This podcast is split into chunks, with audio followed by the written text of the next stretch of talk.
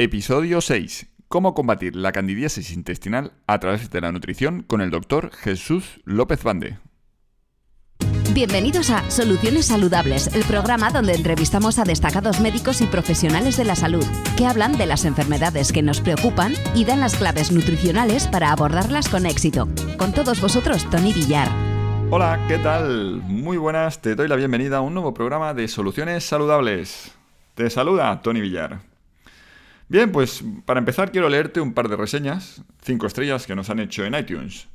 Torguz, sencillos, prácticos y útiles, así son los consejos que dan estos médicos. Me gusta el podcast, gracias por compartir.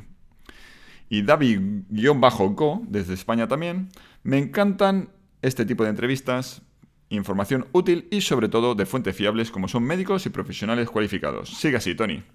Pues muchas gracias, David-Go y Torguz por estas reseñas. Desde luego estoy muy contento por la respuesta que están teniendo los episodios y quiero seguir agradeciéndote todo el apoyo y animarte a que, si todavía no lo has hecho, participes con tu reseña, comentario y pregunta. Porque los doctores que participan y yo necesitamos ese feedback para completar la información que facilitamos y seguir mejorando. Así que cuento contigo. Hace unos días hablaba con un buen amigo y me contaba que pensaba que un familiar suyo era hipocondriaco. Porque cada vez que lo ve, siempre se está quejando. Que si se siente débil y sin energía, que tiene dolores en las articulaciones, que tiene problemas digestivos, gases y sensación de hinchazón, que suele sufrir dolor de cabeza, y que le hacen análisis y distintas pruebas y todo sale bien. Mi amigo seguía contándome algo indignado, que aun diciendo los doctores a su familiar que todo estaba bien, el familiar se sigue encontrando mal y sigue yendo de médico en médico desesperado en busca de respuestas a sus sintomatologías. Lo escuché y pensé, por lo que me está contando, mm, creo que su familiar podría sufrir candidiasis intestinal. Y ese es el tema del que hablaremos hoy. Quizás a ti también te pasa algo parecido, o conoces a alguien que sufra toda esta sintomatología. Muy posiblemente pueda tener candidiasis intestinal. Quizá no sabes lo que es, así que te cuento muy brevemente. La candidiasis intestinal es una enfermedad silenciosa que crea múltiples desequilibrios en el organismo y afecta al bienestar físico, mental y emocional. Y todo como consecuencia del crecimiento en exceso de la Candida albicans, un hongo que reside en boca, tracto intestinal, vagina y piel. Si la cándida está bajo control, cumple sus funciones, pero cuando se produce un desequilibrio, que luego sabremos por qué se producen, aprovecha la ocasión para proliferar hasta agotar el sistema inmunológico, produciendo toda una variedad de síntomas de los que también más tarde hablaremos. Y lo voy a dejar aquí, de momento, porque quiero presentar al doctor que nos va a acompañar en el día de hoy y nos ayudará a entender la complejidad de esta enfermedad crónica. Y hoy tendremos con nosotros al doctor Jesús López Bande, especialista en medicina biológica y envejecimiento saludable. Antes de pasar con la entrevista, pues he de hacer especial mención a nuestro patrocinador, Vivefarma. En Vivefarma encontrarás una selección de los mejores suplementos nutricionales del mercado y la ayuda necesaria para sacarles el máximo partido. En su web tienen ácidos grasos omega 3 de calidad premium y únicos en el mercado, aceite de CRI, coenzima Q10, multivitamínicos, Garcinia Cambogia y los productos de los que hablamos en el programa. Y como novedad, podrás encontrar los perfiles de salud con los que obtener un mejor enfoque para abordar cualquier enfermedad con una mejor perspectiva. Hablamos del perfil de ácidos grasos para medir tu nivel de inflamación celular, el test de metales pesados para medir tu nivel de intoxicación el test adrenal para saber tu estrés, tu nivel de estrés, el test de intolerancia alimentaria y todo a unos precios excepcionales y con el asesoramiento de todo su equipo. Aprovecha el descuento del 15% que te ofrecen por ser oyente de soluciones saludables. Es bien sencillo, visita biofarma.com, eliges los suplementos y servicios que te interesen, cantidad, e introduces antes de finalizar la compra el código soluciones15 y se te descontará del carrito automáticamente. Recuerda que todos estos productos también podrás encontrarlos en tu parafarmacia y herbolario habitual. Bien, pues ahora sí, estamos listos. ¿Sí? ¿Estás listo? ¿Estás lista? Pues pasamos con la entrevista.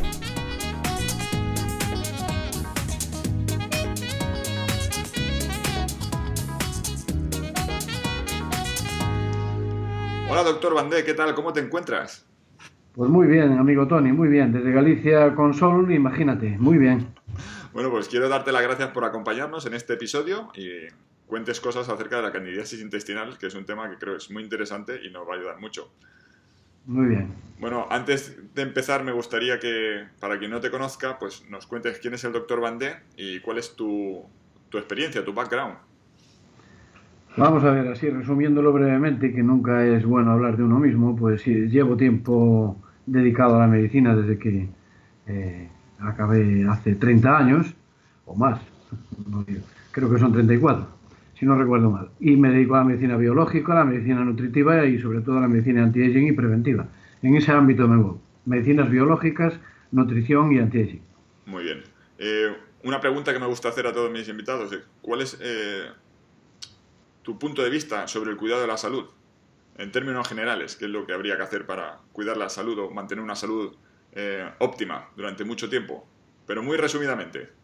Resumidamente te lo, te lo comento eh, como me lo enseñaron mis profesores de medicina tradicional china. Decían que las energías que recibimos son la energía telúrica o cósmica, la energía eh, alimentaria y la energía espiritual. Entendiendo que eh, la alimentación es la base de casi todo, junto con la genética, obviamente, pero entre el porcentaje, digamos así, sería un, 30% para la genética y un 70% para lo que nosotros hagamos. Por lo tanto, la medicina preventiva, a mi modo de ver, es la única que existe y es la que debemos hacer. Por lo tanto, medicina nutricional, un concepto biológico de la enfermedad y el conducir a la naturaleza por su buen camino.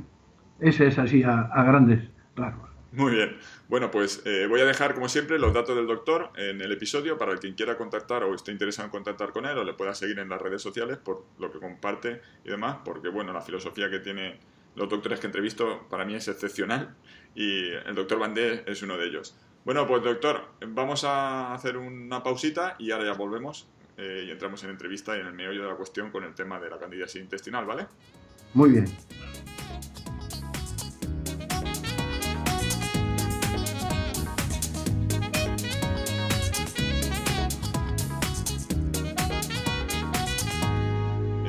Bandé, pues bueno, antes de conectar contigo he dado unas pinceladas sobre las cándidas y sus funciones, pero me gustaría que completara la información con tus conocimientos. Así que, si eres tan amable, podrías contestarme a de qué se trata, consecuencias en nuestro organismo, los tipos de candidiasis que existen, las causas por las que se produce y cómo se suele tratar. A ver, vamos a tratar de seguir el guion que me propones.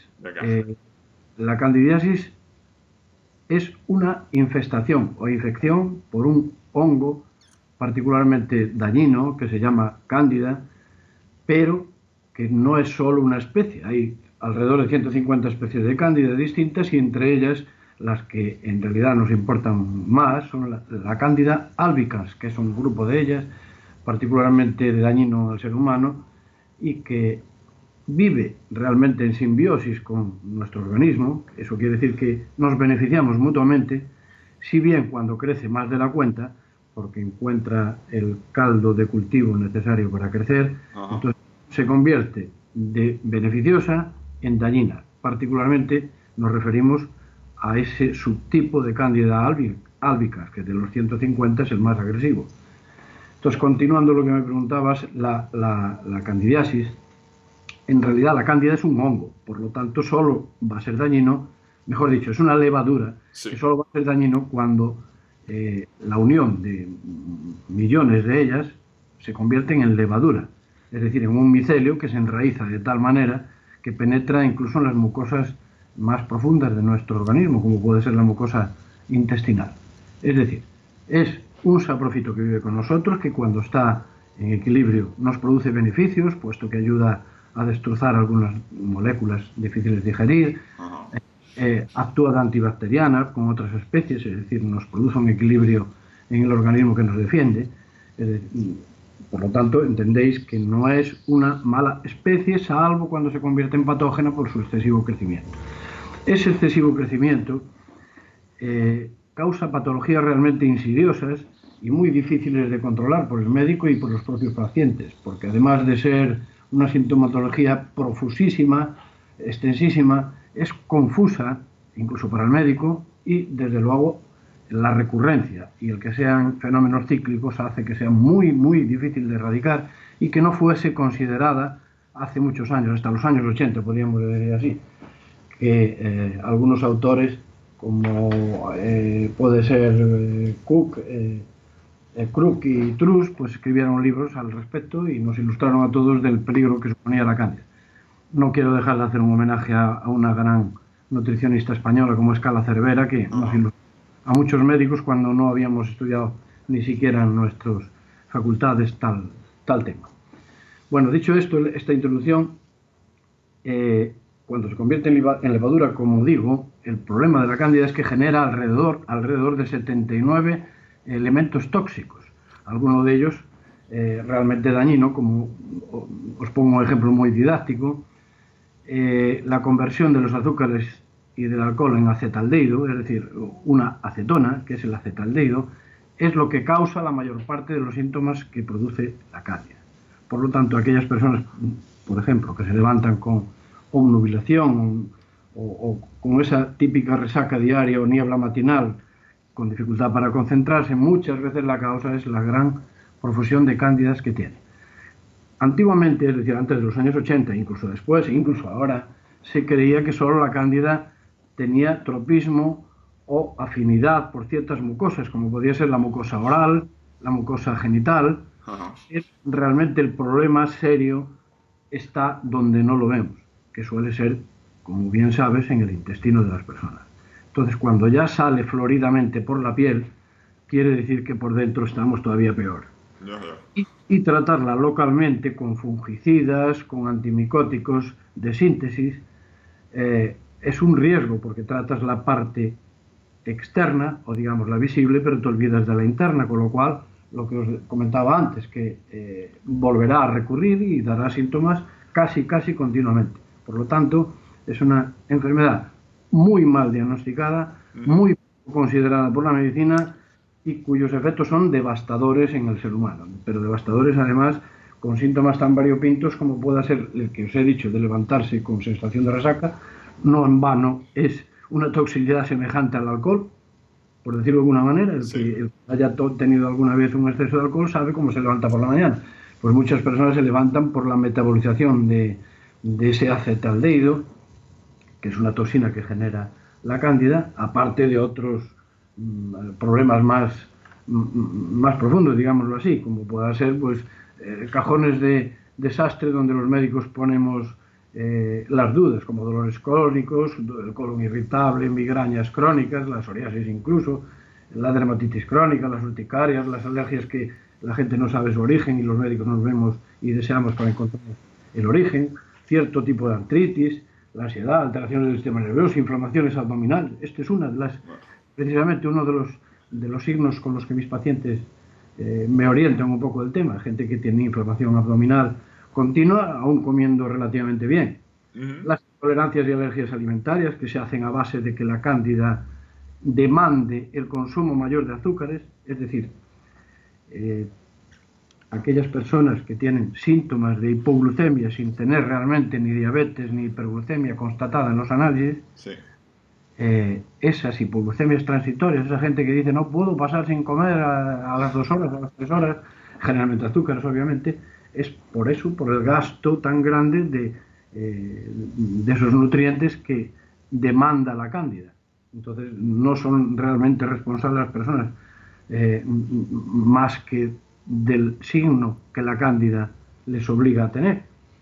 Incluso el síndrome de piernas inquietas o ciertos trastornos hormonales han sido vinculados con el exceso de cándida. O sea, fíjate hasta qué punto es importante su diagnóstico. Sí, sí, sí, sí. Ya, ya veo ya veo la importancia. De hecho, la pregunta que te voy a hacer ahora es de si existe una forma habitual de diagnosticar la candidiasis intestinal. Si nos puede dar eh, pues unas premisas de cómo saber si uno tiene cándidas o no. Bueno, parte de los problemas precisamente de, tratarla, tanto para la medicina como para las personas, es que su diagnóstico es relativamente difícil, puesto que eh, las exploraciones de los coprocultivos, es decir, el cultivo de las heces, eh, no siempre da positivo la cándida porque hay que pillarla en su momento eh, en, que no está implicada o imbricada en la mucosa intestinal, es decir, que es difícil su diagnóstico. Pero hay dos formas relativamente prácticas para hacerlo. Una es casera, que es la que yo propongo a, los pacientes que nos estén oyendo, a las personas que nos estén oyendo, que es poner un vaso de agua en la mesilla en la noche para que esté templadita y el momento de despertarse sin haber tomado ningún alimento ni ninguna bebida, eh, echar saliva o un esputo de la primera saliva de la mañana en esa agua, vigilarla cada cuarto de hora y ver si forman nubecillas o eh, como si fuera una cascada hacia el suelo del vaso. Es decir, que de la saliva que hemos puesto en la superficie del vaso se forman eh, como lianas, como nubecitas que descienden. Cada cuarto de hora se vigila, si pasada una hora no hay ninguna, es que la persona difícilmente tendrá cándida. Si eso sucede, hay que hacer alguna otra prueba para atestiguarlo, pero casi seguro que las tengas.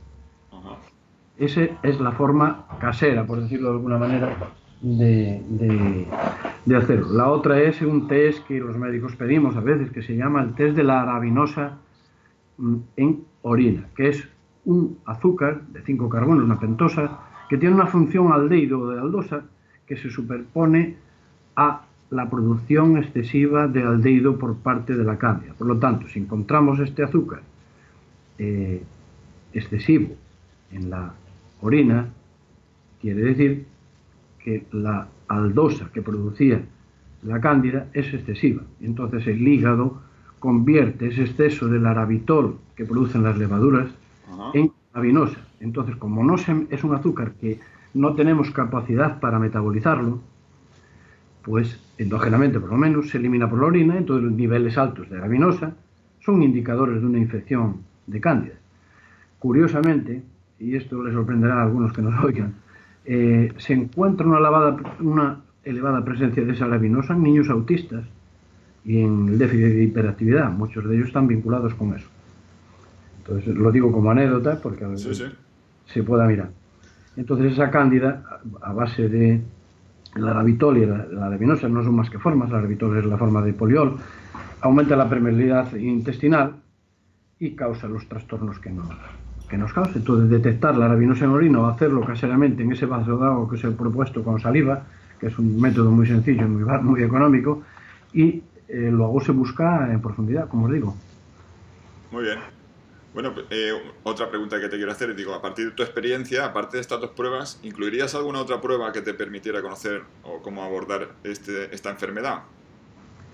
En realidad, eh, yo me guío mucho por la clínica de los pacientes, la, clínica que más manifiestan y su sistema inmune. Ten en cuenta que la, la, la cándida derrumba el sistema inmune totalmente, con lo cual son personas, como os dije, que tienen un sistema inmunológico débil, Generalmente lo que conduce a esos problemas es el estrés crónico, eh, unos medicamentos como las píldoras anticonceptivas, que como los estrógenos pues, ayudan a que la cándida crezca, desde luego y sobre todo, y por eso ha estado en aumento en estos últimos años tan brutalmente, es excesivo consumo de antibióticos que deprime el sistema inmune y aquella simbiosis de, las que, de la que os hablé en principio, que era el equilibrio entre un tipo de bacterias y otros, se rompe por culpa de esos antibióticos y entonces crecen las cándidas, igual que con los corticoides, con los antidepresivos, la falta de algún tipo de nutrientes que hace que la cándida eh, crezca más, es decir, una alimentación inadecuada, el uso de colorantes y conservantes de una manera exagerada, los pesticidas y sobre todo, y desgraciadamente, el exceso de azúcares y los productos refinados. Eh, esas son las causas clínicas que me orientan hacia una candidiasis. Bien, pues ahora vamos a la pregunta clave. ¿Qué papel juega la nutrición para el tratamiento de esta enfermedad? Es la clave, sin duda es la clave por lo que os decía, porque la conversión de ese azúcar tan dañino que os comenté que era la arabinosa, eh, se produce a base de la alimentación de la cándida, que sobre todo necesita azúcares para su crecimiento. Es decir, almidones, harinas, cereales, productos azucarados, y son los que más apoyan el crecimiento de, de, una flora equivocada en el intestino derivada del excesivo consumo de estos nutrientes que os digo que desgraciadamente hoy es lo más frecuente. Bien, bueno, pues ahora la pregunta siguiente tiene que ser, ¿qué alimentos debemos de evitar? Todos aquellos que lleven azúcares refinados, todos aquellos, aquellas harinas que no sean integrales o que se, que se consuman en exceso, los almidones, los cereales, la bollería industrial, los lácteos, que tienen la lactosa tan presente en nuestra alimentación hoy día.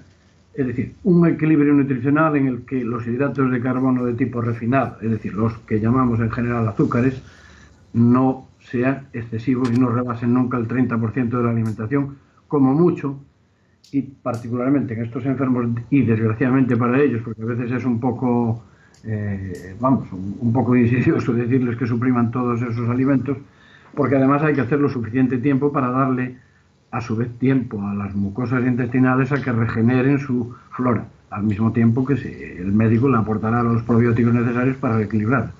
Pero esos tratamientos y otros muchos que ahora os comentaré no son decisivos si no se corrige la alimentación. Es decir, disminución de los azúcares de la dieta radicalmente. Vale, cuando dice radicalmente es fuera. O sea, si tienes candidiasis tienes que quitarlos totalmente. Sí, en un primer paso para que actúen los otros tratamientos que, que, añadimos, es absolutamente necesario no alimentar a la cándida. Es decir, por un lado tenemos que matarla o reequilibrarla. Más bien a mí me gusta más la palabra reequilibrarla, porque matar las cándidas solo se hace con medicamentos químicos y eso no, no procede, por sus efectos secundarios y porque la cándida vuelve a, a resurgir si la alimentación no ha sido corregida. De modo y manera que debe ser las dos eh, circunstancias las que se apliquen en el paciente. Una corrección absoluta de su, de su alimentación más un tratamiento. Y eso lleva, desgraciadamente, un cierto tiempo hasta que se va reequilibrando todo. Por lo tanto, no se puede establecer excepciones en un principio si se quiere conseguir resultados. Vale. Bien, pues eh, ya sabemos los alimentos que hay que evitar. ¿Habrían algunos alimentos que hay que incluir en nuestra alimentación diaria? ¿Alguna, ¿Algún consejo o algún, alguno específico? Sí, sí, sí, por supuesto que hay alimentos que ayudan a, ese equilibrio. Hay un ácido particularmente importante que es el ácido caprílico que se obtiene del aceite de coco, por ejemplo, tan poco usado en nuestros días y que tan bueno es para eso. Es un ejemplo que pongo porque no suelo tratar nunca la cándida, sino aumento eh, el aceite de coco en la dieta de los pacientes. Entonces, ese ácido que os acabo de comentar, que es el ácido caprílico, particularmente importante y beneficioso para reequilibrar las cándidas.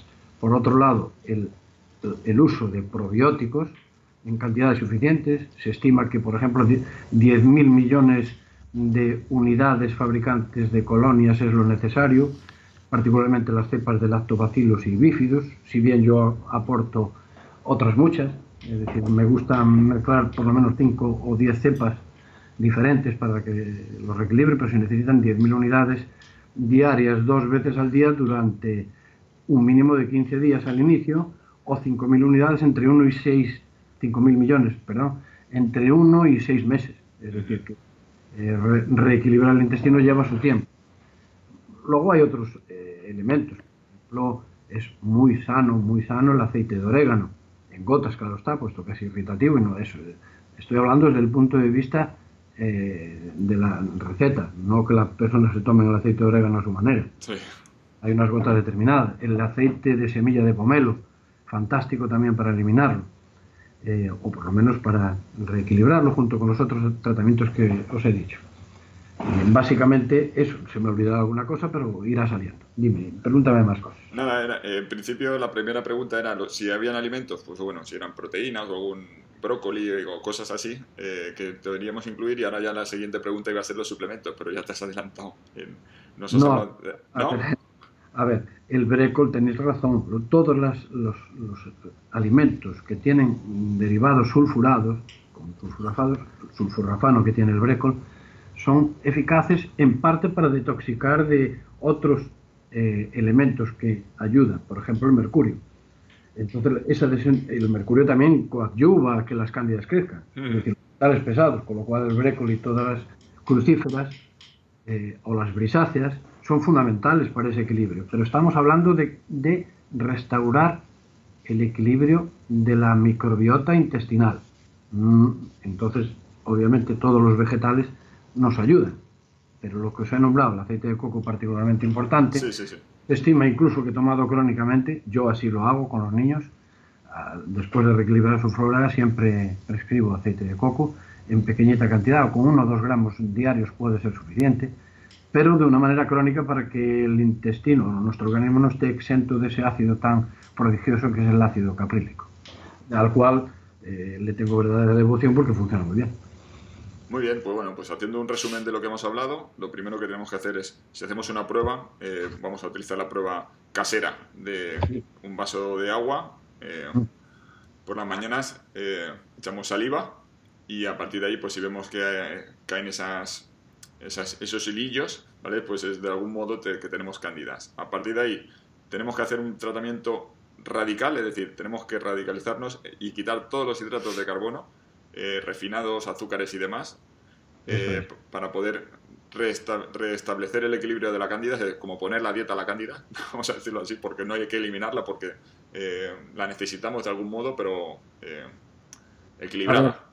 Si además queda suficiente para comer, eh, carne, pescados, huevos, vegetales, legumbres, frutos secos, semillas de calabaza, de sésamo. Por eso que no se asuste la gente cuando escuche esto, que hay muchas cosas más por comer.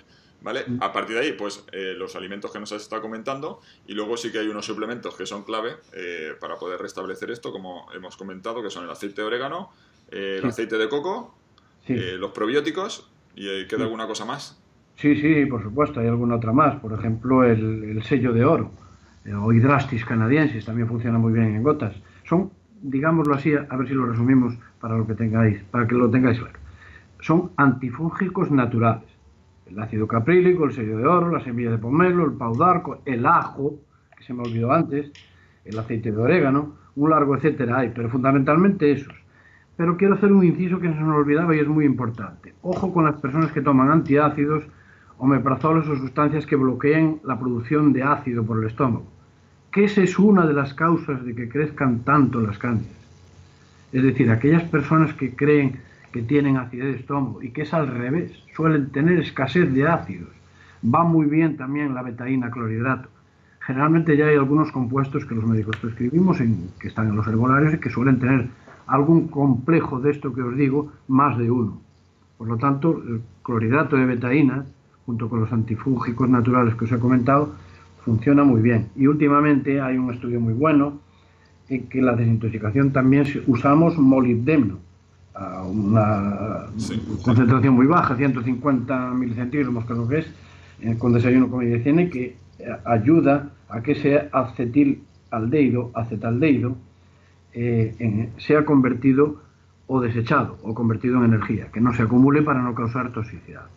Yo creo que básicamente lo que hemos hablado es más que suficiente para que la gente entienda que el diagnóstico es difícil, que necesita de eh, una compenetración entre su nutrólogo o su especialista en medicina biológica, mejor que la medicina convencional, que eh, la avitaminosis que causa las cándidas es fundamental corregirla, en particular eh, la vitamina B, o sea, el complejo de vitamina B, y una cosa que se nos ha olvidado antes que funciona también fenomenal y que siempre, siempre, siempre, que son los omega 3 o, puros o procedentes del krill. Pero yo siempre eh, los combino con lo que os he comentado antes. Muy bien, pues eh, vamos a hacer una pequeña pausa y ya nos vamos con las conclusiones y alguna palabrita o un consejo extra que se te pueda haber quedado en el tintero, ¿vale? Vale, muy bien. Venga.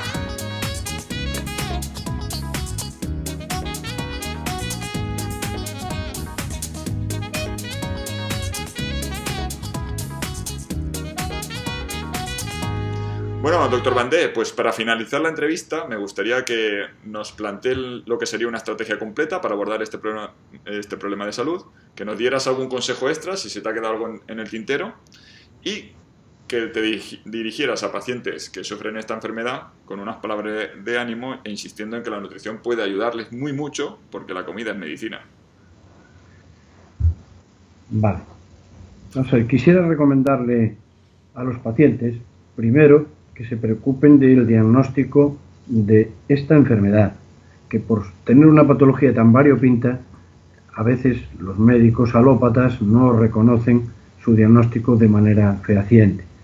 Yo quisiera también que aquellos pacientes en los que hay una presencia de hipoglucemia, es decir, que sienten esa necesidad de comer intempestivamente o que tienen un volumen abdominal grande o que tienen dificultades en su deposiciones de manera irregular y que no saben cuál es su origen, que se preocupen de, que les hagan un diagnóstico de cándidas y que piensen que su tratamiento es un poco insidioso y largo, porque hay que hacerlo mucho tiempo, pero siendo su base de tratamiento tan sencilla y al mismo tiempo tan complicada como es mejorar la nutrición, les animo a que mejoren eh, esa nutrición para no estar enfermos, que contemplen que las posibilidades de la medicina biológica son mucho más eh, profundas y completas que la medicina alopática en el sentido que no utilizamos fármacos para mejorar la, eh, la infestación por cándidas y que es una patología que si se descuida acarrea grandes problemas en múltiples enfermedades que luego se van concatenando y cuyo origen no somos a veces capaces de ver si no nos planteamos el que la persona pueda tener cambios.